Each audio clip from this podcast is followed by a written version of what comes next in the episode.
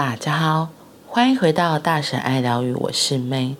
今天最大的秘密，我们要开始第三章，持续揭开。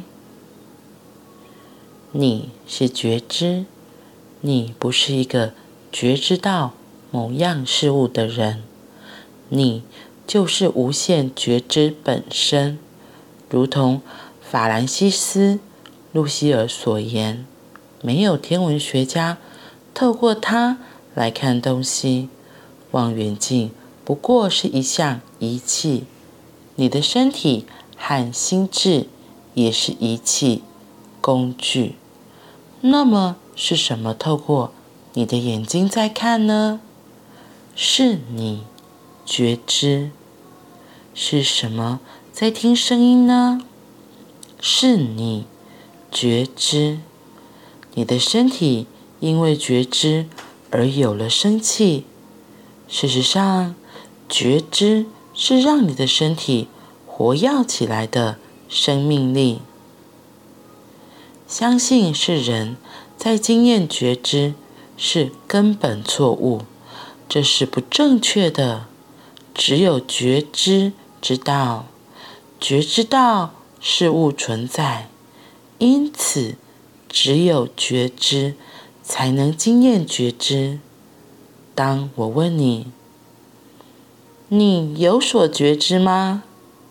你会停下来检视自己的经验，然后回答：“有。”那个“有”就是在肯定觉知，觉知到它本身，不是身体或大脑经验到觉知这件事。身体和大脑是被经验的，他们自己不会经验。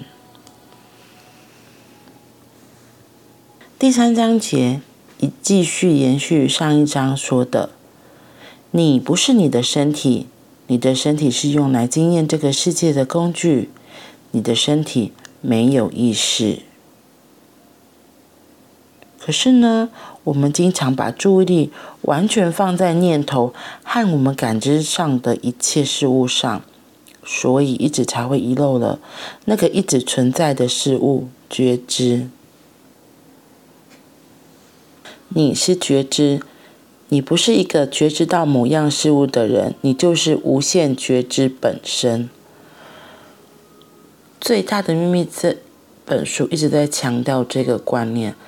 我觉得这也是让我自己会觉得很困惑的，因为我们已经很习惯用我们感受到的，然后就是眼睛看出去的，身体感受到的，觉得我其实就是以为我身体感受到的就是就是我，所以我的身体才是我。可是我没有想到，哎，那个觉知到底是什么？因为像我自己很喜欢之前的那一张例子，就是说，如果我们要画一个东西，可是没有那张纸，我们是没有办法把字写在那。就是如果没有纸，我们没有办法把我们想要的字或我们想要画的图案给挥洒出来。所以他一直告诉我们，我们就是那张纸，那个觉知就是那张纸。一定要有那一张纸，我们才能够在上面做任何的涂写彩绘。所以，我们一定是透过那个觉知，才来感受到所有我们感知到的东西。比如说，看到东西呀、啊，听到声音呐、啊，闻到东西呀、啊。就像他今天有在强调的是。没有天文学家透过它来看东西，望远镜只不过是一项仪器，所以我们的身体、心智也是仪器工具。那是什么在看？是那个觉知在看。是什么在听？是觉知在听。那我的身体是因为有了觉知才有的生气，所以他又再度提醒我们，觉知才是让我们整个身体变得不一样的生命力。就是这个作者，他透过很多的东西来，我觉得是来打破我自己很多的观念、很多的想法。就是他一直在提醒我们说，其实最重要是因为我们有了那张纸，那个觉知，所以我们才能够看到、听到、感受到这所有的一切。然后那些看到、感觉到、听到，都只是一个经验吗？一个过程而已。最重要的还是我们要回到我们那个觉知，那个觉知到的那个觉知才是最重要的。我觉得是一直在让我们可以提醒我们回到自己的那个觉知，回到那张纸，而不要一直抓住上面的字，抓住上面的图案，抓住上面的色彩，以为那才是我或是我们。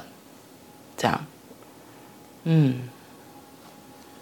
今天再念就我自己就觉得，哎，我更有感受了。好啦，那我们今天就先讲一点点。明天再来继续喽，那我们明天见。记得，你是觉知，你不是一个觉知到某样事物的人，你就是无限觉知本身。